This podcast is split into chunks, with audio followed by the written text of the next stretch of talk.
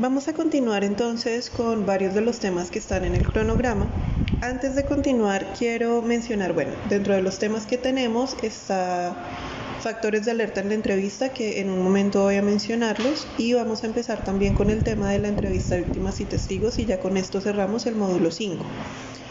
También, entonces, teniendo en cuenta las dos lecturas que les dejé en el aula virtual, entonces allí pueden encontrar que complementan los temas que voy a dejar en el podcast y además me permite introducir lo que vamos a ver en el módulo 6.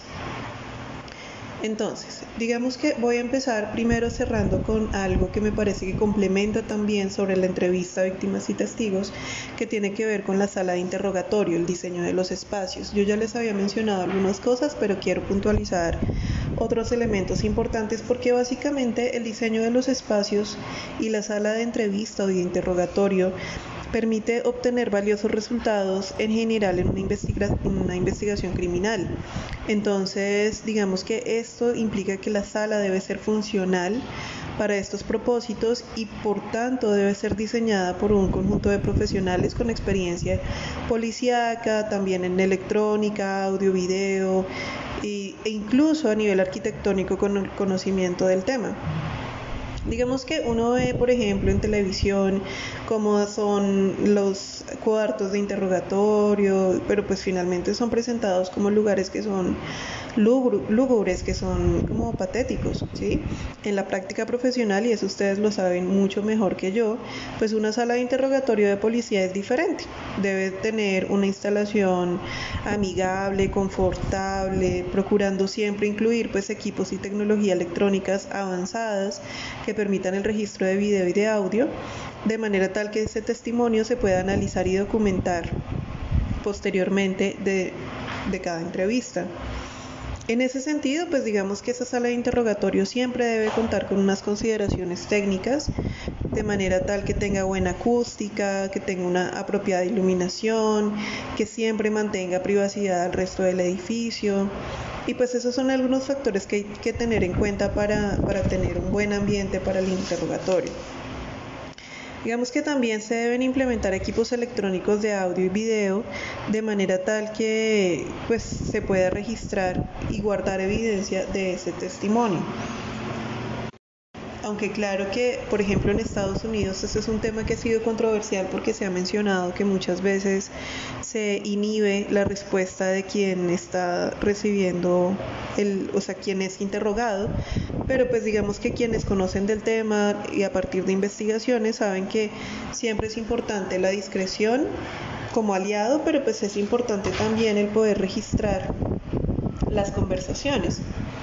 Mm, digamos que también dentro de esto pues se le explica a la persona que se está grabando, pero que no sea, por ejemplo, pues la cámara ahí enfrente de su cara, sino que sea de una forma oculta que no afecte emocionalmente la actitud del entrevistado. Eso es importante. Por ejemplo, cuando se va a trabajar con varios sospechosos, se manifiesta como importante en las investigaciones que se deben tener salas de espera separadas porque, por ejemplo, pues es importante que no estén conversando entre ellos sobre la pregunta, las preguntas que se les han hecho, entre otras. Mm, digamos que en ese sentido, pues espera que sean varios cubículos de espera sin ventanas para ubicar a los sospechosos por separado antes de ser interrogados. La sala de interrogatorio sin ventanas también debe ser aislada física y acústicamente en una dimensión que sea más grande 3x3, es decir, que sea suficiente para que la persona se pueda mover relativamente cómodo. Y debe haber un cuarto anexo, que es el, el cuarto audiovisual, en donde se tiene el equipo de registro de imágenes y de sonido. Allí es un espacio que debe contar con una entrada separada al exterior. Ese es como el diseño ideal que se debe contar para el interrogatorio. se recomienda pues que no hayan cuadros o muebles que puedan servir para distraer, solo un par de sillas que tengan eh, que sean cómodas, sin descansabrazos, una pequeña mesa para que se pueda centrar sin distracciones en la entrevista. Por otro lado, también está el color de los interiores de las paredes. Entonces, pues está demostrado científicamente que el color de los interiores de un cuarto influye en los estados anímicos de los entrevistados. Eso es claro Entonces, por ejemplo, los psicólogos industriales y forenses recomiendan que las paredes y los techos estén pintados o tapizados en un azul celeste, en diferentes tonos pasteles. Otra opción de tonalidad es el verde, como parecido al celeste. Ambos tonos son frescos, son agradables, fomentan la comunicación, son tranquilos. Eh, y pues además estos colores combinados con una correcta iluminación van a crear una buena temperatura de color que favorece los registros eh, de video. Por ejemplo, también mm, hay una empresa que se llama Sonic de México que ha trabajado en diferentes investigaciones y fue uno de los expertos más destacados en el diseño de equipamiento para cuartos de interrogatorio en México. Da una serie de recomendaciones para tener en cuenta en la sala de interrogación.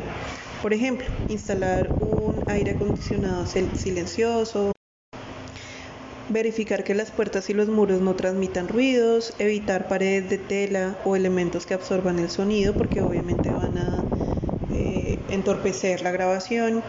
La sala debe tener una cobertura completa sin importar la posición del entrevistado en cuanto a la parte de, video. El cuarto del control audiovisual debe tener su puerta de entrada separada. Eh, por ejemplo, evitar durante el interrogatorio el uso de dispositivos inalámbricos o con baterías, el uso de dispositivos alambrados deben estar optimizados en la sala y se deben realizar pruebas operativas antes de cualquier entrevista para mirar que todos los equipos estén funcionando bien. Entonces, eso en cuanto, digamos, el, el equipamiento. Y en cuanto al equipamiento electrónico en particular, pues se aconseja la instalación de buenos sistemas de audio, entonces por ejemplo la instalación de micrófonos, amplificadores, mezcladores de líneas de transmisión, audífonos de monitoreo, altavoces. Mm, los micrófonos, perdón, sugeridos deben incluir el filtraje de ruido de tipo omnidireccional con cables coaxiales colocados en el centro de espacios de entrevista. Por ejemplo, la ubicación física puede ser en la pequeña mesa de documentos que utilice el interrogador o puede estar oculta en un sensor de humos en el techo del recinto. Lo importante es que su presencia debe ser de forma discreta y su regulación de recepción se realiza por un técnico desde el cuarto de control, de manera que el entrevistador pues esté concentrado en la entrevista y no en la parte técnica. Por ejemplo, en esto mismo también en relación con los equipos eléctricos hay que tener en cuenta que la iluminación juega un papel muy importante porque no se deben provocar efectos de contraluz. Si se utilizan cámaras con color, se deben calibrar a la temperatura de las fuentes de luminosidad preferentemente a una temperatura de 3500 grados Kelvin. Y, mm, y bueno, digamos que esta parte hay muchos más elementos técnicos que no me parecen pertinentes, pero lo que quiero mostrar acá es que hay diferentes estudios que ya muestran cómo se debe organizar esos elementos técnicos y por eso es que un experto en el tema debe ser quien realice la instalación de esos equipos. Bueno, por otro lado, también uniendo lo que hemos hablado en varias clases, están las zonas proxémicas en una sala de interrogatorio. Nosotros ya hablamos sobre la proxemia. Dentro de esto, por ejemplo, me permito leer un pequeño texto de un antropólogo famoso que se llama Edward Tull, Hall, perdón, que dice, las aves y los mamíferos no solo tienen territorios que ocupan y defienden contra su propia especie, sino que guardan entre sí una serie de distancias uniformes y lo mismo puede decirse del hombre, que también tiene una manera uniforme de guardar las distancias con respecto a sus semejantes. Bueno, ya habíamos hablado entonces precisamente sobre este tema, sobre la eh, proxemia o la distancia proxémica, puesto que el espacio vital es necesario por lo tanto ejercer la distancia nos da una serie de señales no verbales que hay que tener en cuenta. Y lo mismo entonces a la hora de diseñar un espacio de interrogatorio, pues también hay que dejar estos elementos claros. Digamos que ya habíamos hablado que la proxémica o la proxemia representa la frontera externa de nuestro ser, ¿sí? Entonces, la distancia en la que nos comunicamos confortablemente con nuestros semejantes dependiendo si es una relación íntima, cercana, conocido o De alguna manera una zona proxémica es como una burbuja que nos defiende, entre comillas, o que confiere una máxima posibilidad de supervivencia cuando estamos contactando con personas o con seres que son desconocidos de forma tal que entre más conocemos a alguien, más confianza tenemos y por lo tanto aumenta la, intimidad del encuentro de forma que se hace más reducido el espacio vital. Y bueno, repaso acá, ya habíamos hablado de la zona íntima, zona personal, zona social y zona pública en ese sentido. Ahora, en ese sentido, pues digamos que en el manejo de las zonas proxémicas también hay otros factores que influyen en cómo y qué tanto nos aproximamos o nos mantenemos alejados de la persona con la que estamos hablando. Por ejemplo, empecemos con la edad. Las personas mayores suelen guardar mayores distancias que los jóvenes. Entonces volvemos al tema de la entrevista y del interrogatorio. Una persona, un adulto mayor, probablemente va a mantener mayor distancia, mientras que un joven va a tener mayor cercanía. Eso sería como lo que se espera. Pero entonces, y aquí también retomo otro elemento de nuestro de nuestro tema, los, los factores de alerta. Entonces, si una persona joven, por el contrario, se mantiene muy distante, mm, e incluso hablando de proxemia, no solamente física, sino también el contacto verbal y visual, si la persona no solamente se mantiene muy distante, sino que además no te mira los ojos y no mantiene contacto, es un factor de alerta en la entrevista.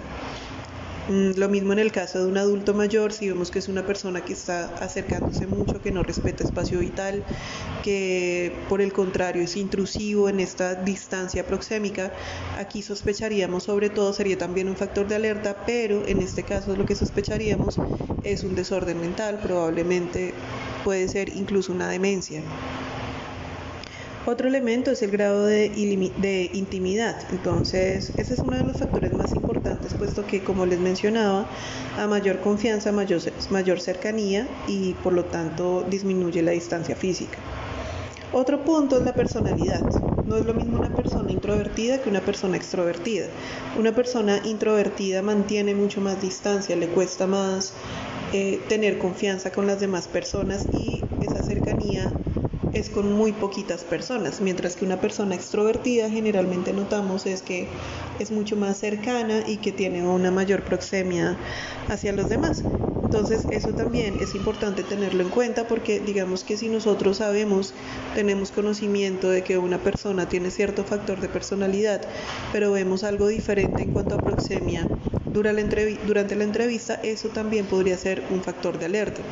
Ahora, esos factores de alerta los mencionaré ahorita en otro sentido, pero digamos que pueden ser factores de alerta en el sentido de que yo debo considerar que algo está pasando en el testimonio o en la entrevista, no necesariamente que esté mintiendo, no necesariamente que esté pasando algo malo, sino en términos de que puede ser simplemente que no se siente cómodo, puede ser que eh, siente desconfianza, puede ser que yo tuve un error en la entrevista, de pronto me presenté de Si me hago entender, o sea, son factores que me permiten, esos factores de alerta, ver que hay algo que debo revisar en la entrevista, en el testimonio y en la situación. Bueno, continuando, eh, otro factor que puede afectar la zona proxémica es el origen, es decir, no es lo mismo una persona que ha vivido, que viene del campo a una persona que viene de ciudad, porque las personas generalmente que viven en el campo tienden a tener mayor distancia que quienes vivimos en la ciudad. Y pues también está la nacionalidad en términos de que hay diferentes tradiciones y culturas étnicas que marcan importantes diferencias. Por ejemplo, los latinos somos mucho más cercanos, puesto que tenemos distancias relativas mucho más pequeñas. digamos que la gente tiende a estar más cómoda cerca de los demás. Los latinos somos más cariñosos, más cercanos, más simpáticos y empáticos. Mientras que, por ejemplo, si hablamos con alguien, con un japonés, con un inglés, son personas que mantienen una distancia muchísimo más marcada y que consideran una falta de respeto cuando alguien se aproxima demasiado. Eh, bueno, y pues teniendo en cuenta eso, cuando estoy diseñando el espacio del interrogatorio, tengo que tener en cuenta pues precisamente la parte proxémica, porque si yo empiezo a invadir ese, ese espacio de la persona, pues lo que va a generar es que genere ansiedad, que se sienta intranquilo, que genere un mayor estrés y que por lo tanto exista una, por ejemplo, lo que llaman una confesión anticipada, pero que no sea necesariamente real, sino que como les mencionaba en el anterior podcast, puede ser más por deseabilidad social para detener el estrés. También puede generar estados de ira, lo cual puede llevar a que la persona pues responda de una manera inapropiada, pero sería culpa del entrevistador por llevarlo a ese estado. Mm, entonces, digamos que como les mencionaba en anteriores clases, la proxemia juega un papel importante en el interrogatorio y teniendo en cuenta pues otras cosas que vamos a estar viendo después como mm, la kinésica, eh, entre otras cosas. Bueno, con esa parte ya cierro entonces con estos temas y ahora pues que son temas relativamente breves, por eso no, no requieren mayor espacio de tiempo. Bueno, otro elemento que se va a complementar con la lectura que les dejé sobre la metodología del SBA, que es el método estandarizado para la evaluación de credibilidad y veracidad de las declaraciones, pues vamos a entrar también en este otro tema que tiene que ver con los factores de alerta en la entrevista. Dentro de esto, entonces, pues a grandes rasgos lo que muestra la literatura es que hay algunas señales de alerta que podemos tener en cuenta que nos puede estar mostrando que la persona, como les decía hace un momento, o se siente incómodo, o sea, por ejemplo, los voy a poner como por áreas. Entonces puede ser que es una persona que está reaccionando de una manera particular a la entrevista por sí misma, no por el evento por el cual está allí, sino por el hecho de estar siendo entrevistado por un policía, por ejemplo, ¿cierto? O por un abogado o por un psicólogo forense lo cual evidentemente va a tener un impacto porque más allá de que sea víctima sospechoso, que ahorita voy a mencionar sobre el tema, más allá de cualquier otro tema en cuanto a si es sospechoso o no, sobre si tiene culpa o no, más allá de eso, el solo estar en una sala de interrogatorios puede ser intimidante para muchas personas. Entonces, algunas de las señales que vamos a observar pueden responder simplemente a eso, que la persona está nerviosa no porque tenga nada que ocultar, simplemente porque hay unas expectativas, porque hay unas creencias particulares sobre el trato que puede recibir en una sala de interrogatorio. Muchas de estas eh, expectativas pueden ser por lo que se ve en televisión, por lo que se ve en las películas o por lo que de pronto ha escuchado de otras personas. Por otro lado, también puede ser, ahora sí, dependiendo si es víctima, testigo o si es un sospechoso. Si es una víctima, por ejemplo, podemos encontrar algunas señales de alerta en cuanto a su estado mental en relación con el evento que ha vivido. Por eso no es lo mismo entrevistar a una víctima que al sospechoso. Obviamente la actitud es diferente y el objetivo de la entrevista es distinto porque si bien en ambos casos queremos obtener información, en el caso de las víctimas lo que queremos más allá de obtener información es apoyar a la persona a que pueda darle frente, hacerle frente a la situación que vivió. De hecho, por ejemplo, no es, nuestro tema de diplomado, pero por ejemplo en el caso de evaluación en casos de abuso sexual, es muy claro que la entrevista no la debe hacer, de hecho, mejor dicho, debe ser hecha por un profesional en psicología o psiquiatría, pero se tiene claro que el objetivo será básicamente lograr que la persona se sienta más tranquilo, lograr enseñarle las rutas de atención, poder ayudarle en el proceso y sobre todo restablecer su salud mental. Fíjense que entonces el objetivo es diferente. Pero entonces allí las señales de alerta que yo puedo encontrar puede tener que ver con eso, como con la reacción natural a un evento traumático.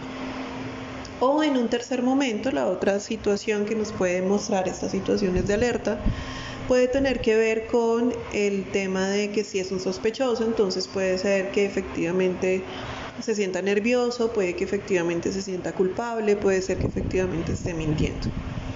Entonces, bueno, dentro de estas señales de alerta voy a empezar con las generales, entonces dentro de las señales verbales, empecemos con esto. Entonces es sospechoso, por ejemplo, bueno, no sospechoso, pero sí es una señal de alerta cuando se utilizan muchos modificadores como por ejemplo generalmente, usualmente, frecuentemente, normalmente, porque estas palabras son un intento de normalizar una situación que tal vez no es, pues o sea, que fue un hecho criminal. Esas palabras pueden tratar de disminuir la carga emocional que puede llevar el evento o la responsabilidad del mismo. Entonces puede ser una señal de alerta. También cuando, por ejemplo, se hace una pregunta, digamos el entrevistador hace una pregunta y el entrevistado lo que hace es repetir la pregunta y formularla diferente, puede ser un intento también de acomodar la pregunta a lo que quiere responder o que no se siente tranquilo a la hora de responderla. Bueno, otra señal de alerta, términos de relleno o lo que también nosotros llamamos muletillas.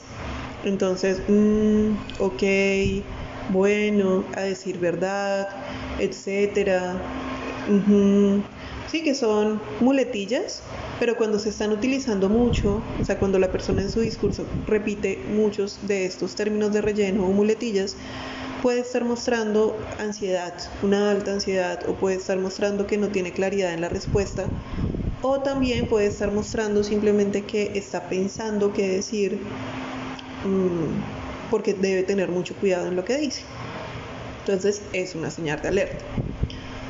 Otra señal verbal de alerta es cuando la persona empieza a reconocer como tal el nerviosismo, como estoy un poco nervioso, no puedo recordar, los nervios me la están jugando. Lo cual, no, insisto, estas señales de alerta no quiere decir que sean buenas o malas, simplemente me están mostrando una condición particular a la que debo prestar atención. No quiere decir que me esté mintiendo necesariamente, no quiere decir que está haciendo algo malo, simplemente quiere decir que hay que tenerlo en cuenta. Y sí, algunas de estas nos pueden mostrar que puede ser en el caso de un sospechoso o incluso de un testigo que está mintiendo, pero pues no necesariamente es eso.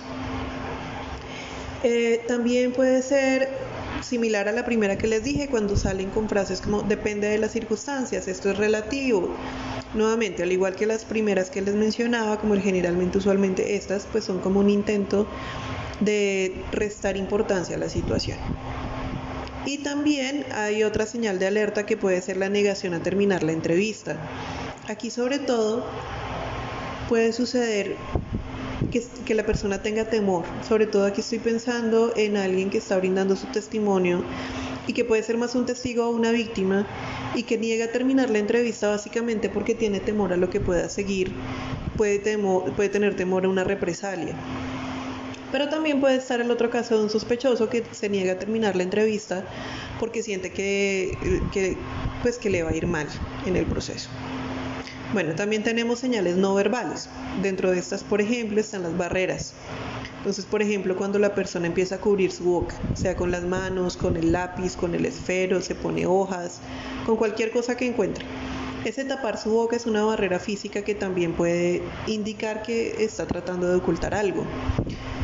Ahora, hay otra que le muestra la literatura como el cruzar los, brazos o las piernas. Ahí pues igual también hay que tener en cuenta que si es una persona que está muy nerviosa, como les dije al inicio, por el solo hecho de estar en una entrevista forense o criminal o por una situación eh, de este estilo, pues evidentemente puede estar nervioso y puede cruzar los brazos o las piernas. Además que hay personas que dentro de su estilo, ¿cierto? Entonces siempre se sientan eh, con las piernas cruzadas para sentirse más cómodo. No quiere decir necesariamente una cosa u otra, pero si es una persona que está completamente cerrado, con brazos y piernas cruzadas, y se une con otras señales de alerta, bueno, ya es algo que tengo que estar mirando. Si por ejemplo también la persona empieza a utilizar ruidos de distracción, como por ejemplo el golpeteo de los dedos en la mesa, el mover los pies contra el piso, ese tipo de cosas también puede ser como una, como una forma de distracción que quiere utilizar. También está el tema de y bueno, por el momento voy a dejar este podcast cortico hasta acá y el siguiente que van a encontrar a mediodía va a hablar sobre el último tema que es entrevista a víctimas y testigos. Gracias.